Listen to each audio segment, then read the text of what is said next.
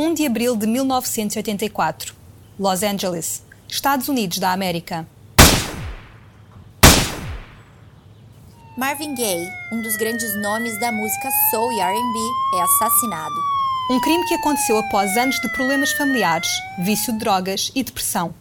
A arma do crime foi um presente do cantor ao próprio pai. Eu sou Cláudia Sérgio. Eu sou Samia Fiates. E este é o Crime sobre o Holofote.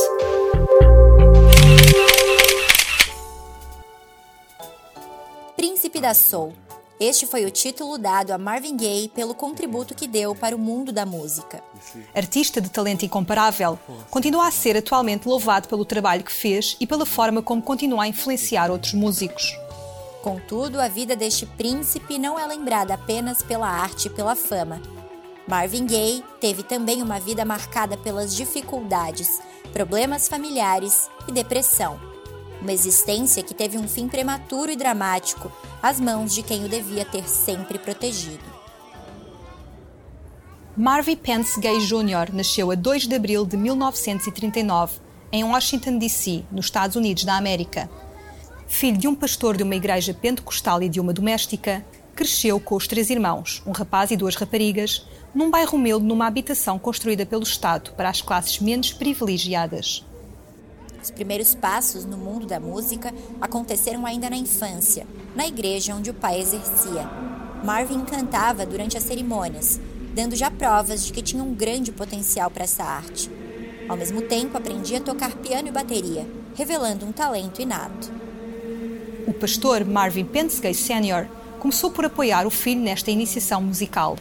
De resto, exerceu uma educação rígida e severa. A infância do cantor e dos seus irmãos foi marcada pela violência. O cantor chegou a afirmar que o pai era como um monarca tirânico, que usava a agressão física como arma. Éramos punidos e o Marvin recebia mais punições que todos nós, porque ele era independente, comportava-se de forma diferente do que seria esperado, mesmo quando ainda era apenas uma criança. Diz a irmã do cantor, Jean Gay, no documentário Marvin Gaye The Final 24 Hours apesar do envolvimento com a religião, que tem visões rígidas sobre temas como a sexualidade e de criar os filhos de forma bastante firme e opressora, Marvin Pence Gay tinha um comportamento controverso. Gostava de usar roupas de mulher. O pastor vestia as roupas interiores e os sapatos da mulher, Alberta. Por vezes, usava camisas de seda e perucas longas. Os vizinhos chamavam-no de maricas. Marvin Pence Gay também era conhecido por ter muitas namoradas e por atrair mulheres da igreja. O pastor não se considerava homossexual. Marvin Gaye viveu sempre com mágoa do pai, sentimento oposto ao que nutria pela mãe, Alberta. Esta era sempre descrita com grande carinho e admiração, tendo dado todo o seu apoio ao filho na luta por uma carreira musical de sucesso. Anos mais tarde, em entrevista, Alberta comprovou o clima de terror em que a família sempre viveu. Éramos gays contra gays. Disse ao autor David Ritz, que escreveu a biografia de Marvin Gaye, Divided Soul, publicada em 1985. Nessa obra, Alberta fala de um ambiente familiar de violência constante, abusos domésticos e até tiroteios. Ao mesmo tempo que estudava, Marvin Gaye juntou-se a algumas bandas. Começou a interessar-se por doo-wop, um género musical semelhante ao R&B, mas sem instrumentos, fazendo apenas uso de vozes harmonizadas. Com o clima familiar a piorar, Marvin Gaye alistou-se à Força Aérea na década de 1950, de modo a conseguir sair de casa. Uma vida de que não gostou e que acabou por abandonar ao fingir ter uma doença mental. De regresso a casa, juntou-se a três amigos para fundar o quarteto The Marquis, um projeto que só começou a vingar quando se transformou num outro, Harvey and the New Moonglows. O grupo conseguiu alguns resultados positivos, mas separou-se em 1960. Marvin foi então para Detroit, onde participou em alguns projetos musicais, tanto na voz como nos instrumentos. Foi aqui que se ligou à editora Motown, um convite que surgiu pelo presidente dessa empresa, Barry Gordy, que se disse encantado com o talento nato do jovem. Em 1961, lançou seu primeiro álbum, The Soulful Moods of Marvin Gaye, um disco no qual interpretava temas de jazz. Ainda assim, a carreira solo parecia não decolar. O músico continuava a ser mais requisitado para compor temas para outros artistas ou para os acompanhar nos instrumentos, com destaque para a bateria. Em 1962 lança outro álbum, That Stubborn Kind of Fellow, que apresenta uma sonoridade mais RB. A partir daqui, começa a somar sucessos e a ver a popularidade a crescer. Músicas de sucesso, salas de espetáculos cheias, convites para programas de televisão. Marvin Gaye é, nas décadas de 1960 e 1970, um músico incontornável.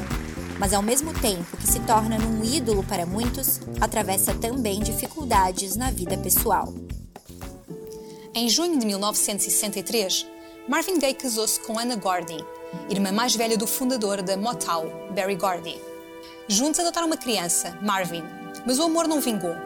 Marvin e Anna separaram-se em 1973 e o divórcio saiu em 1975. Um processo litigioso que levou o cantor a escrever letras dedicadas ao fim do casamento. Ana ficou revoltada por ver a intimidade exposta e colocou um processo contra o músico. Em 1977, voltou a subir ao altar. Em outubro desse ano, casava-se com Janice Hunter, com quem teve dois filhos, Nona e Frank. Mas este enlace também ficou marcado por tumultos e não durou. O divórcio aconteceu em fevereiro de 1981. Um dos motivos para nenhum dos casamentos do cantor ter vingado pode estar ligado aos muitos rumores que existiam na época sobre romances que Marvin tinha com colegas de trabalho. Durante o auge da sua carreira, o músico era sempre ligado a outras cantoras, mas nunca nada ficou provado. O caso mais comentado foi o da cantora Tammy Terrell. Marvin Gaye e Terrell formaram uma das duplas de maior sucesso da década de 1960. A química entre ambos em palco era inegável e muitos falavam na possibilidade de romance.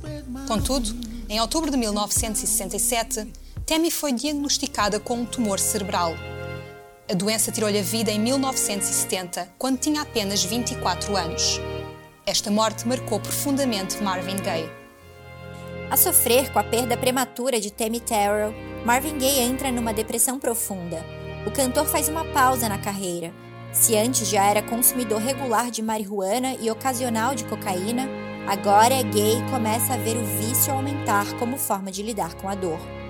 Durante a década de 1970, Marvin Gaye desenvolveu uma grande dependência de drogas. Ao mesmo tempo, enfrentava problemas financeiros por causa de impostos e teve mesmo de declarar falência.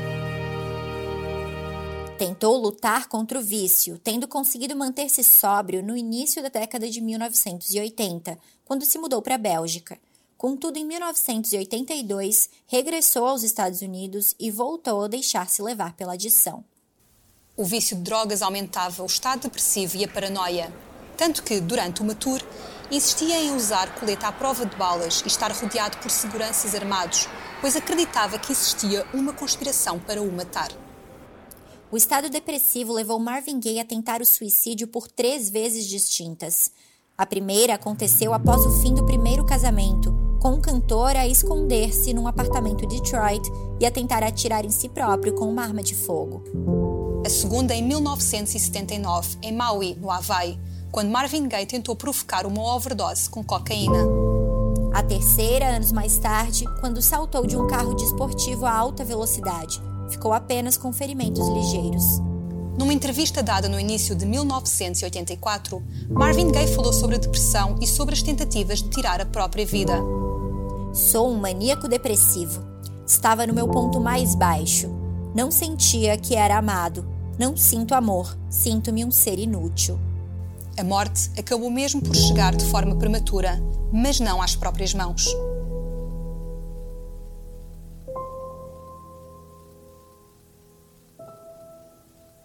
Em 1984, após mais uma digressão, Marvin Gaye sentiu que estava novamente a entrar num ciclo depressivo. De forma a encontrar apoio e a repousar, o músico decidiu instalar-se na mansão que tinha comprado para a família. Ficou então hospedado em West Adams, no distrito de Los Angeles, Califórnia, na mesma casa onde viviam os pais e um irmão. O objetivo era encontrar sossego, equilíbrio e apoio, mas os dramas familiares voltaram a sobrepor-se ao que procurava. É que o tempo não alterou em nada o temperamento do pai de Marvin Gaye. O pastor continuava a ter uma atitude violenta e autoritária, instaurando um clima de terror na vida de todos os que com ele viviam. Perante o clima hostil que se estava a viver em casa, Marvin Gaye já tinha pedido ao pai para sair e arranjar morada noutro local, mas nada mudou. Gay Sr. continuou com a família. Na manhã do dia 1 de abril de 1984, Marvin Gaye e a mãe, Alberta, conversavam no quarto do cantor. Segundo o que a imprensa relatou na época, o músico pedia à mãe para se separar do marido. O pedido de um filho preocupado é que nos dias anteriores, as discussões entre Alberta e o marido estavam a escalar de tom, com o pai do cantor a tornar-se cada vez mais violento. A conversa terá sido interrompida por volta do meio-dia e meia por Marvin Gaye Pence Sr. O pastor entrou pelo quarto de forma abrupta, a perguntar a Alberta onde ela tinha guardado documentos supostamente relacionados com uma apólice de seguro. Alberta respondeu que não sabia onde estavam os documentos em questão. Deu-se então início a mais uma discussão violenta. Contudo, esta terminou de forma trágica. Esta discussão foi o culminar de anos de problemas familiares. Desde a infância que o cantor e o pai discutiam de forma constante. Marvin Gaye sempre procurou defender a mãe do pai e desta vez não foi diferente. O meu pai provavelmente levantou a voz para minha mãe, o Marvin não teria interferido se não sentisse que tinha que a defender. Contou a irmã do cantor, Jean, no documentário Marvin Gaye The Final 24 Hours. Marvin Gaye pede ao pai que abandone o local, mas este não cede, resiste e continua a discussão. A certa altura, já fora de si, o cantor expulsa o pai do quarto com recurso a agressões físicas. O Marvin bateu-lhe. Eu gritei-lhe para parar, mas ele não me ouvia. Ele deu pontapés violentos no meu marido. Relatou Alberta ao autor David Ritz um ano mais tarde. Minutos depois de ter sido expulso do quarto do filho, Pence Sr. regressa. Desta vez, traz na mão um revólver calibre 38, arma que lhe tinha sido oferecida pelo próprio filho no Natal de 1983, por um motivo bastante específico, segundo explica o biógrafo de Marvin Gaye, David Ritz. Uma das maiores ironias é que o Marvin achava que estava a ser seguido, caçado e que alguém o queria matar. Então ele deu ao pai uma arma para que o pai pudesse atirar na pessoa que fosse tentar assassiná-lo. Gay Sr. dispara contra o filho. Acerta-lhe no peito. O músico cai no chão. É quando o pai atira mais uma vez. Estava a uma distância de dois metros e meio do Marvin quando o meu marido aparece à porta do quarto com a arma. O meu marido não disse nada, apenas apontou a arma em direção a Marvin. Gritei, mas foi tudo muito rápido. O meu marido atirou. O Marvin gritou. Tentei correr. O Marvin caiu ao chão após o primeiro tiro. Recorda Alberta.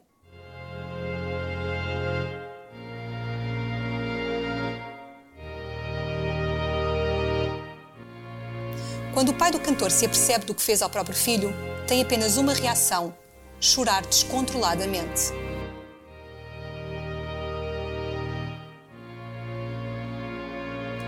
Ouvi o som dos tiros. Estas são palavras de Irene Gay, cunhada do cantor ao documentário Garvin Gay, Final 24 Hours. Irene vivia com o marido, Frankie, irmão de Marvin, na casa ao lado.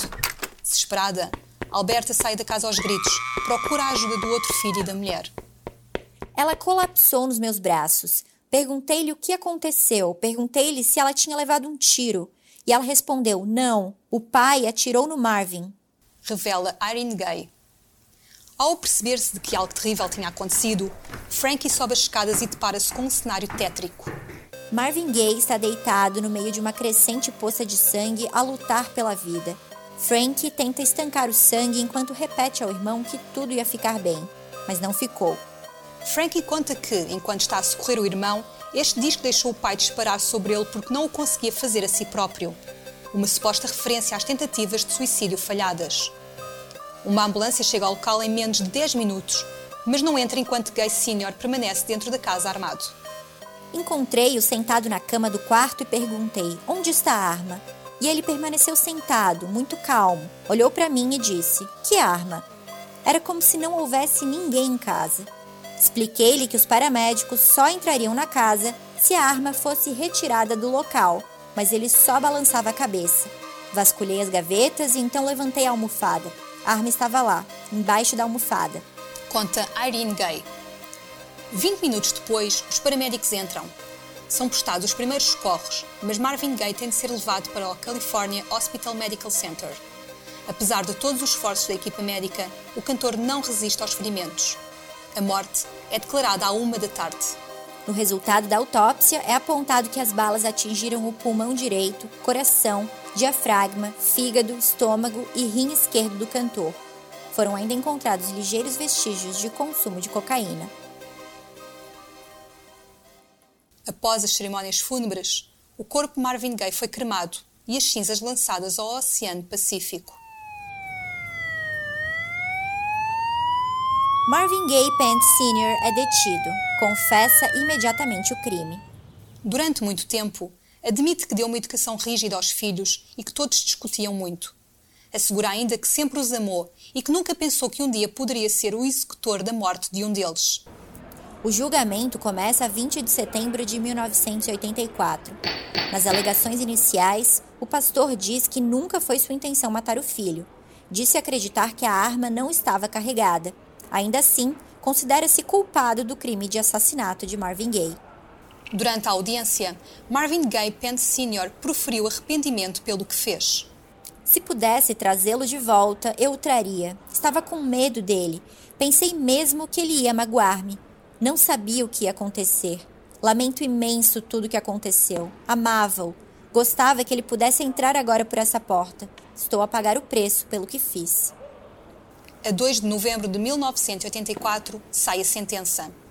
O juiz Gordon Ringer declara Marvin Pence Gay Sr. culpado pelo homicídio do filho e condena-o a seis anos de prisão e cinco anos de liberdade condicional. Contudo, a acusação do assassinato acaba por ser retirada algum tempo depois, quando os médicos descobrem que o pastor tem um tumor cerebral. Gay Sr. é institucionalizado numa casa de repouso na Califórnia. Numa entrevista dada ao The Washington Post, quando ainda estava na prisão, o pai de Marvin Gaye recorda o fatídico dia em que tirou a vida do próprio filho. Puxei o gatilho. No primeiro disparo, ele nem parecia incomodado. Colocou a mão no rosto, como se tivesse sido atingido por uma pressão de ar. Então disparei outra vez. Confessa Spence Gay Sr., voltando a afirmar que acreditava que a arma não estava carregada. O pai do cantor diz ainda que nos últimos dias de vida o filho andava a consumir cocaína. Ele estava a tornar-se numa besta. Estava sempre a ouvi-lo a esnifar.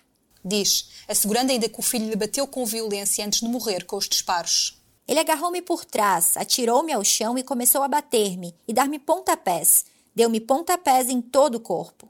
Continua, garantido que não resistiu às agressões, mas pediu ao filho para parar.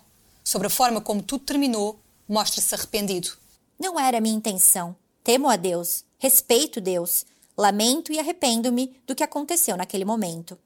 Robert Martin, comandante da polícia, diz que os depoimentos e lesões físicas da Alberta mostram um cenário um pouco diferente do descrito por Spence Gay Sr. O pai do cantor não apresentava os ferimentos que correspondiam às agressões que descreveu. O pai de Marvin Gaye diz que depois do que aconteceu, nunca mais teve contacto com Alberta ou com a restante família. Se virem a minha mulher, digam-lhe que estou magoado e que quero muito vê-la, assim como aos meus filhos. Não sei se eles se voltaram ou não contra mim. Alberta Gay pediu o divórcio ao marido após a morte do filho. Colocou assim um ponto final a 49 anos de um casamento abusivo. Apesar da dor, Alberta decidiu ainda assim pagar a fiança de Pence Gay Sr. Mantinha algum carinho pelo agora ex-marido e acreditava que este já estaria a sofrer o suficiente pelo crime que cometeu. A mãe de Marvin Gaye foi, entretanto, diagnosticada com um cancro nos ossos. Ainda assim, fundou com os filhos a Marvin P. Gaye Jr. Memorial Foundation, uma associação que procura dar apoio a pessoas com problemas de adição de álcool e drogas. Alberta morreu de cancro aos 74 anos no dia 8 de maio de 1987, no St. Joseph Medical Center, em Burbank, Califórnia. O pai de Marvin Gaye morreu a 10 de outubro de 1998, vítima de uma pneumonia, nove dias depois de fazer 84 anos. A obra de Marvin Gaye sobreviveu-lhe. Sucessos como What's Going On, Let's Get It On and Sexual Healing ou Ain't No Mountain High Enough persistem e continuam a ser elogiados pelo público e crítica. Após a morte de Marvin Gaye, artistas de renome dedicaram-lhe trabalhos, Diana Ross cantou Missing You. os Commodores lançaram Night Shift. Mais recentemente, Charlie Puth e Megan Trainor apresentaram a música Marvin Gaye, prova de que o trabalho do cantor foi uma forte influência para uma geração e mudou para sempre a música. Em 1987, o cantor foi homenageado no Rock and Roll Hall of Fame. Já em 1990, o seu nome foi gravado numa estrela no Passeio da Fama de Hollywood.